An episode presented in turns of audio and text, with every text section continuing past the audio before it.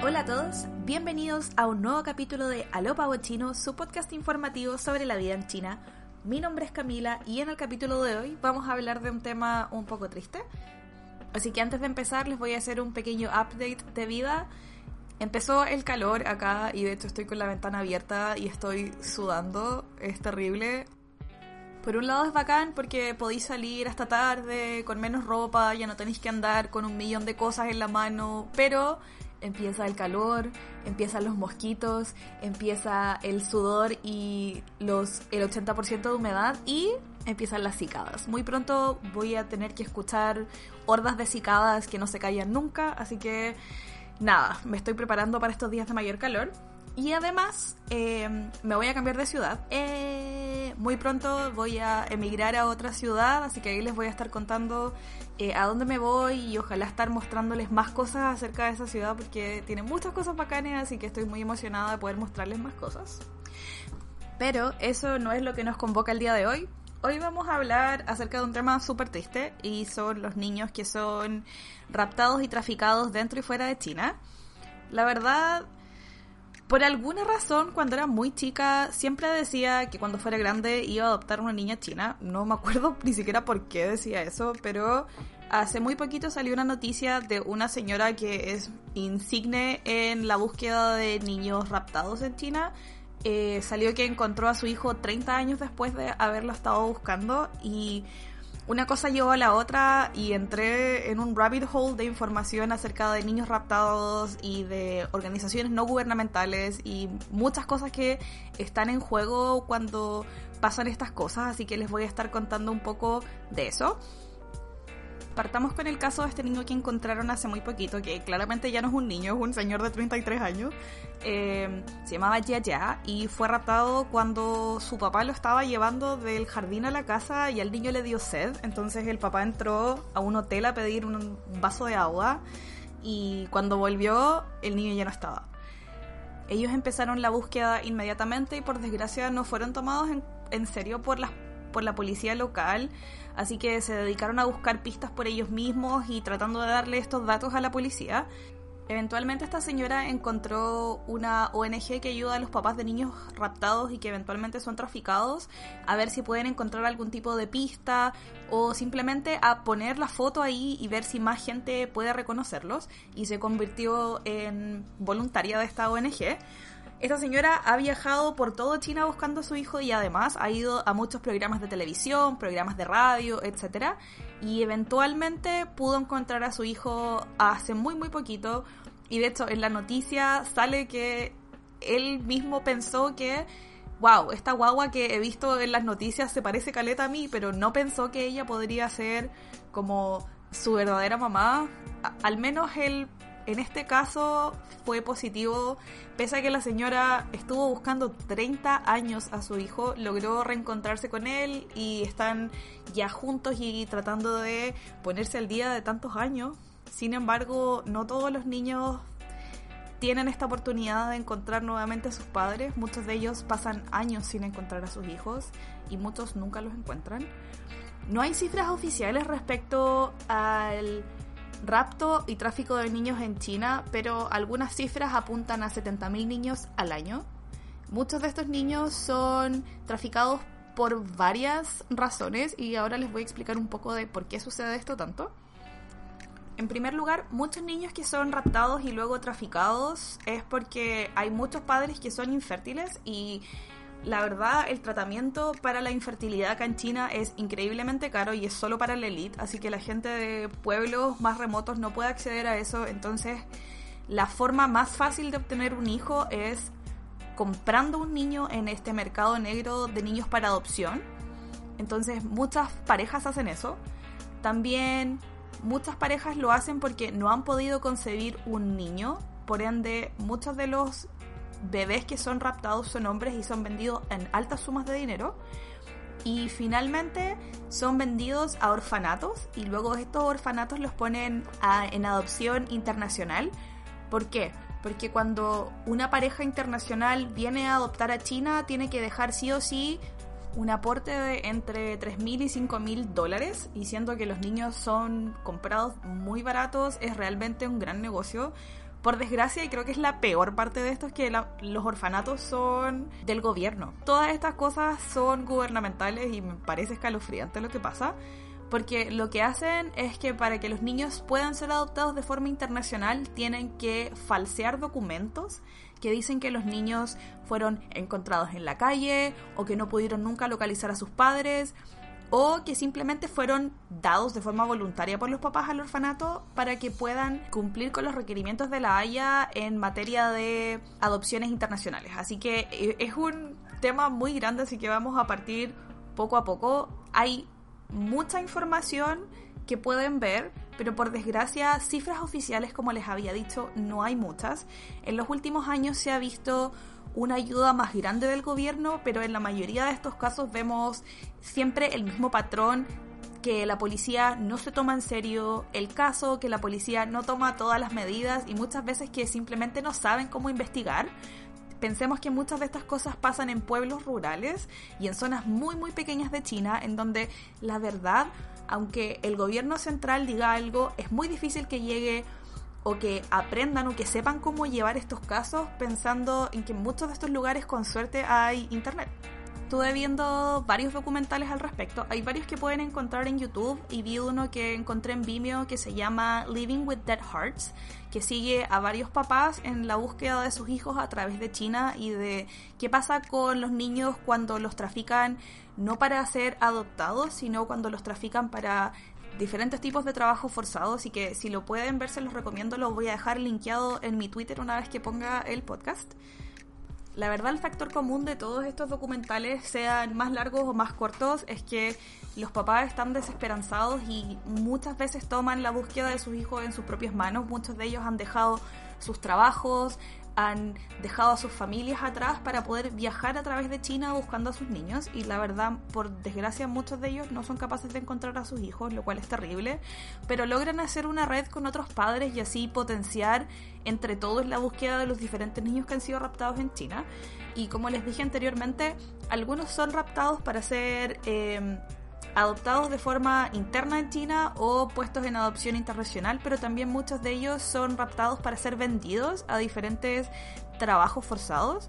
Muchos de ellos los venden a restaurantes cuando son más grandes o los venden a diferentes fábricas que necesitan gente y mano de obra barata y creo que la peor es cuando los venden o a fábricas de ladrillos ilegales o cuando los venden para prostitución o pornografía infantil. Creo que eso son de los más terribles y son los más difíciles de encontrar porque al final tienen un dueño que los tiene encerrados 24/7 y con guardias que los que no los dejan salir, obviamente, y también cuando se dan cuenta que los están buscando los mueven de lugar o los simplemente los vuelven a vender. Entonces, es muy muy difícil pesquisar dónde andan.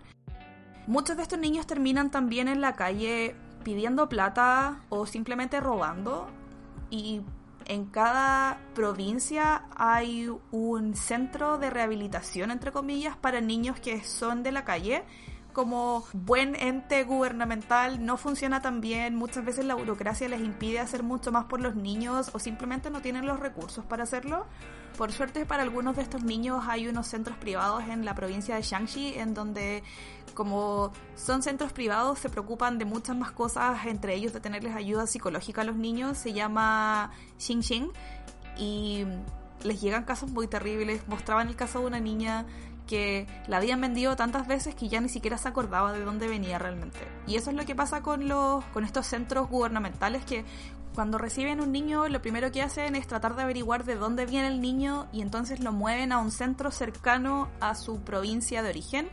Pero al moverlo de centro a centro, cuesta mucho que los niños puedan hacer algún tipo de eh, relación significativa o que simplemente el centro puede hacer algún tipo de trabajo para ayudar a estos niños y alejarlos de la calle. Entonces, así que por eso muchos de ellos terminan volviendo a la calle. Creo que de las peores cosas que muestran los documentales es que muchas veces gente de los pueblos se da cuenta que estos niños son raptados o que fueron comprados y no dicen nada, no dan ninguna alerta a la policía o simplemente hacen la vista gorda. Y creo que tiene mucho que ver con la idiosincrasia china de no meterte en un problema que no es tuyo. Y bueno, está ahí, vamos a ignorarlo, ¿cachai? Por culpa de eso muchos niños se han perdido la oportunidad de poder ser encontrados y reunirse con sus familias y puede que aunque estas familias los hayan adoptado de forma fraudulenta y vengan de un rapto, quizás los están tratando bien, quizás les dieron una familia amorosa, pero no es la forma. Y hay muchos casos en donde estos niños que fueron raptados, la gente que los rapta decide quedárselos y los trata como el pico. Y ahí es donde no puedo entender cómo la gente no dice algo, cómo no se les ocurre denunciar, especialmente cuando saben que el niño no es de ahí, onda, su falta de empatía siempre me deja muy para adentro porque se ve en varias cosas y creo que una de las más grandes donde las he visto en estos casos, en donde cómo se te ocurre quedarte callado por años, siendo que esto le podría estar pasando a tu familia y acá los niños son muy muy preciados, por eso los raptan, porque acá la base de todas las familias es tener un hijo. Ojalá tener un hijo varón, pero si no, en general tener un hijo.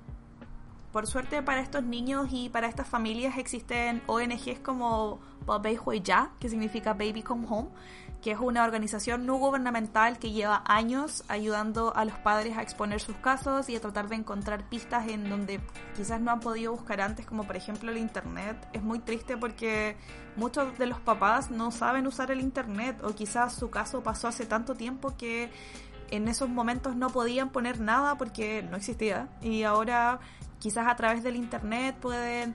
Eh, tratar de conectar con gente que quizás supo algo y no quiso decir nada o cualquier otra situación en donde les puedan dar algún tipo de información. Incluso algunos padres ofrecen mucha plata en recompensa a información acerca del paradero de sus hijos, así que me alegro caleta. Hui ya tiene al menos 8.000 casos de niños y ha ayudado en muchos otros casos a que los papás puedan encontrar a sus hijos. Obviamente la mayoría de las veces los encuentran cuando ya son grandes. Y también hay otras organizaciones que ayudan a buscar las raíces de los hijos adoptados en el extranjero. Han habido varios casos en donde los papás gringos se dan cuenta que su hijo fue adoptado de forma irregular o que simplemente los papeles fueron falseados, entonces su hija o su hijo fue raptado y muchos de ellos quieren ayudar a sus hijos a reconectar con, su, con sus familias. Igual es tremendamente difícil porque muchos de estos casos sucedieron hace mucho tiempo y muchas de las personas que estaban involucradas o ya murieron o simplemente no quieren tener nada que ver al respecto con esto que hicieron. Me pone los pelos de punta pensar en cuántos niños que fueron adoptados de forma internacional no tienen idea que quizás sus padres los siguen buscando en China y que no hay nada que puedan hacer para poder encontrarlos. Eh, me pone, lloré caleta viendo los documentales y en general leyendo las historias porque muchos de estos papás fueron consumidos por la pena y siguen simplemente por las ganas de encontrar a sus hijos. Muchos de ellos tratan de escalar los problemas desde la policía local hacia otros entes gubernamentales, porque acá partes en, no sé, en la estación de policía de la esquina de tu casa y de ahí tienes que ir creciendo hasta que puedas llegar a Beijing a exponer tu caso. La verdad son muy pocos los casos que logran ser escuchados por el gobierno central y muchas veces los papás van, hacen demostraciones, hacen protestas y muchas veces se van detenidos. Incluso contaban que algunos se han ido detenidos por varios años solo por querer que los escuchen y que los puedan ayudar. La verdad, en un gran número de estos casos la policía local no es muy diligente al momento de investigar estos casos e incluso antes les decían que tenían que esperar al menos 24 horas de que el niño estuviese desaparecido eh, para poder ayudarlos y todos sabemos que las primeras 24 horas de un niño raptado son las más importantes porque luego de eso ya lo pueden mover a lugares en donde ya no lo va a encontrar, ¿cachai? Se están tomando medidas desde el gobierno central, hay muchas cosas que el gobierno está tratando de hacer para ayudar a estos casos, pero aún así la cantidad de gente que encuentra a sus hijos es muy baja. Dentro de las medidas que el gobierno ha impuesto para ayudar a las familias de los niños raptados y a la vez también para que se tomen acciones más rápido, una es, eh, tienen una base de datos de, de ADN, entonces cuando hay sospechas simplemente hacen un, un examen y luego lo comparan con esta base de datos de ADN. También hay un sitio del ministerio en donde la gente puede registrar su caso y ellos van poniendo esta información en Weibo, que es como el Twitter, ¿cachai? Y así esta información puede llegar a más gente. También cuando ocurren casos en donde niños se pierden, eh, se aseguran de repartir esta información por diferentes canales nuestro amigo nos contaba que a veces llegan Amber Alerts eh, a través de Taobao o de aplicaciones como de reparto en donde dicen así como niño perdido con las siguientes características en cierta área, cosa de que más gente pueda estar atenta a estos niños que están perdidos. Y finalmente, cada cierto tiempo mandan mensajes gubernamentales, onda mensajes de texto que dicen que uno tiene que estar atento, no dejar a los niños sin cuidar y que hay una línea en donde pueden llamar, etcétera, etcétera. Pero aún así, estos esfuerzos no son suficientes si no son capaces de llegar a las provincias más alejadas donde están pasando estas cosas y es en donde los papás más coinciden en que la policía, más que ayudar, no hace nada y finalmente pierden valioso tiempo de encontrar a sus hijos y también de encontrar pruebas. Había un caso en donde un papá llevaba mucho tiempo pidiendo las cámaras la cámara de seguridad que estaba como afuera del colegio de su hija y dijeron, ay, es que pucha, nos demoramos mucho en ir, entonces ya se había borrado el registro. No puede ser que la policía responda así, pese a que el gobierno tiene buenas intenciones y está haciendo esfuerzos para que estos casos sean tomados en serio más rápido, si no capacitan a su policía en general, es muy difícil que estas cosas funcionen por desgracia, muchas de esta policía está siendo comprada por esta gente. Les pasan altas sumas de dinero para que se queden callados, ¿cachai? Entonces, este trabajo tiene que ser mucho más allá de lo que están haciendo ahora para que finalmente pare esto. No puede ser que en 2020 sigan habiendo casos de niños que sean raptados y que nadie sepa nada y que nadie haya visto nada en un país donde hay 300 millones de cámaras de reconocimiento facial. Finalmente, con los esfuerzos de la policía, del gobierno y en general también de los papás, han podido desbaratar varios círculos de tráfico de niños en China.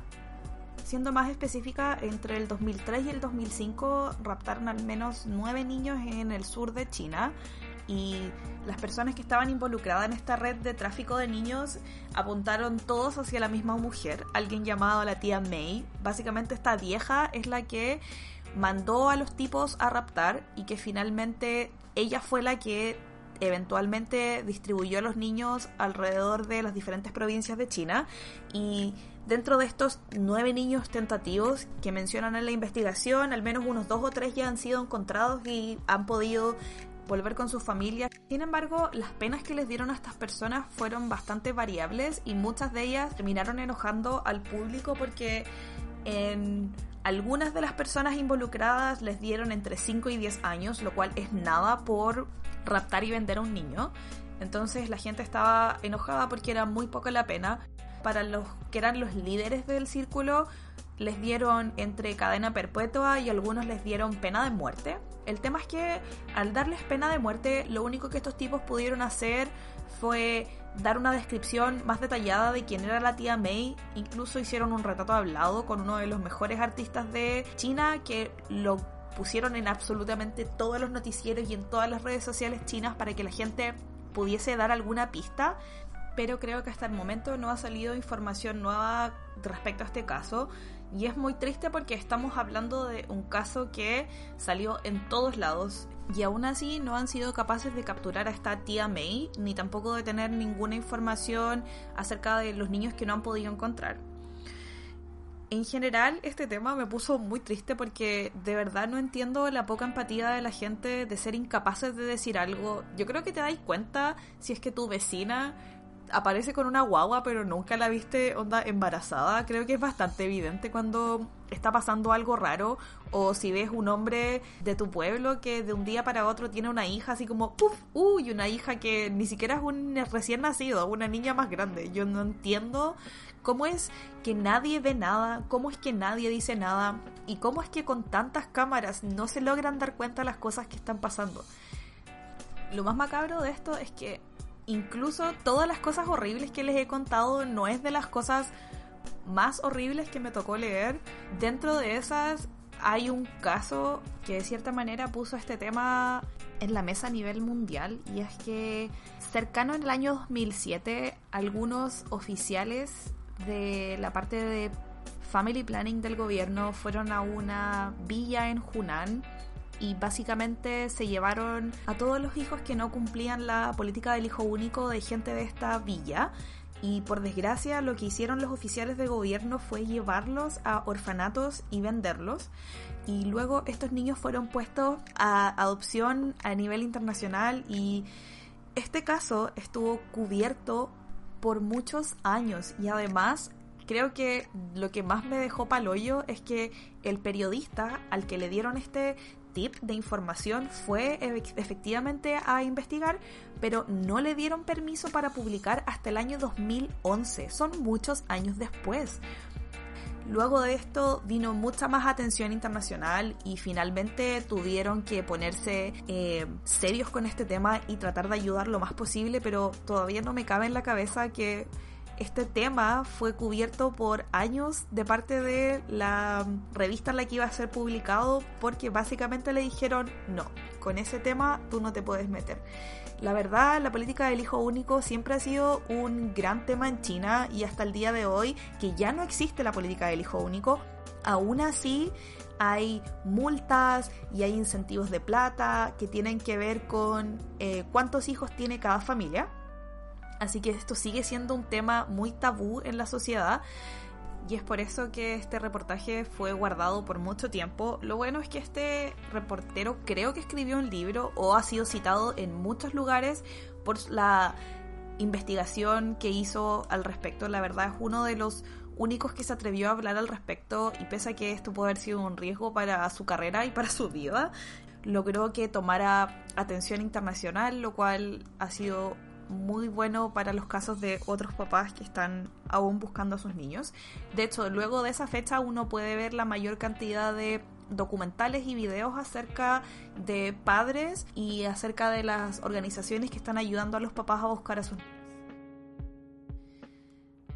Fue súper difícil leer acerca de este tema y ver los documentales y los videos porque es triste pensar que en la mayoría de los casos los papás no encuentran a sus niños nunca y que quizás todos estos niños están en otros países o quizás en otras provincias y en muchos casos que los papás han encontrado a los niños estaban hasta cerca. Me pone muy los pelos de punta pensar en que estos papás pierden su vida tratando de encontrar a sus hijos y que quizás ellos estaban a la vuelta de la esquina y simplemente no los pudieron ver. Ah, fue difícil. Pero eso, espero que les haya gustado el tema. Eh, siento que es una de las cosas interesantes de China, es ver cómo han ido evolucionando las cosas, incluyendo cómo se cubren estos crímenes y cómo el gobierno toma acciones para ayudar a los papás de, estos chicos que finalmente son las víctimas de todo, incluyendo de oficiales del gobierno. En fin, fue un tema difícil de investigar y también difícil de hablar sin ponerme a llorar, así que espero la próxima semana traerles un tema quizás diferente que no tenga que ver con crímenes, cosa de que sea un poco más feliz y tenga que ver con otras cosas y aspectos de la vida en China. Así que nada, muchas gracias por escuchar, espero que les haya gustado este tema, sé que es un poco complejo de escuchar, pero también es necesario volver a traer estos temas a la luz, cosa de que no se vayan olvidando. Finalmente, si quieren escuchar cualquiera de los capítulos anteriores de Lo Chino, lo pueden hacer en Spotify, Apple Podcast y iBox.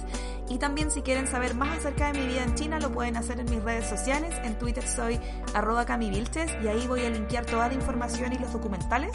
Y en Instagram soy arroba pavochino y ahí voy subiendo fotos y videos acerca de China. Así que muchas gracias y nos vemos para la próxima. Bye bye.